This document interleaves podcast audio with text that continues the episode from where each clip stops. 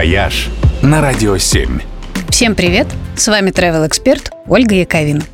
На этой неделе отмечается Международный день хлеба. Это, пожалуй, самый древний и самый популярный в мире продукт. И самый разнообразный.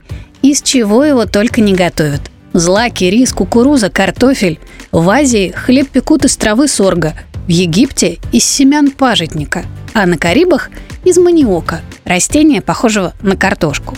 В каждом регионе свои виды хлебобулочных изделий. И если бы я попыталась перечислить все, что есть в мире, мне пришлось бы занять весь эфир до завтрашнего дня. Поэтому расскажу только про самые необычные виды, которые лично мне довелось попробовать. Лепешки назуки готовят в Грузии, в Картле. Они сладкие, как торт, с изюмом и топленым маслом и покрыты гладкой коричневой корочкой. Съесть такую с пылу с жару – просто кайф. Молочный хлеб шокупан готовят на японском острове Хоккайдо. Выглядит он как обычная скучная буханка, но оказывается невероятно нежным, как будто ешь облачко с хрустящей корочкой. Но, пожалуй, самое сильное впечатление производит эфиопская инжера – это тот случай, когда хлеб к завтраку вам подают в рулонах. Инжера – это такой огромный пористый блин, который делают из особого злака – теф.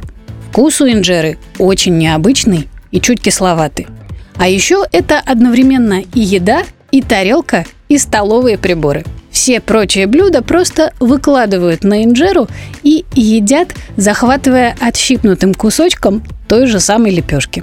Поначалу просто бесит, что тебе приходится есть этот кислый блин по три раза на день, на завтрак, обед и ужин. Но потом обнаруживаешь, что очень скучаешь по его необычному вкусу.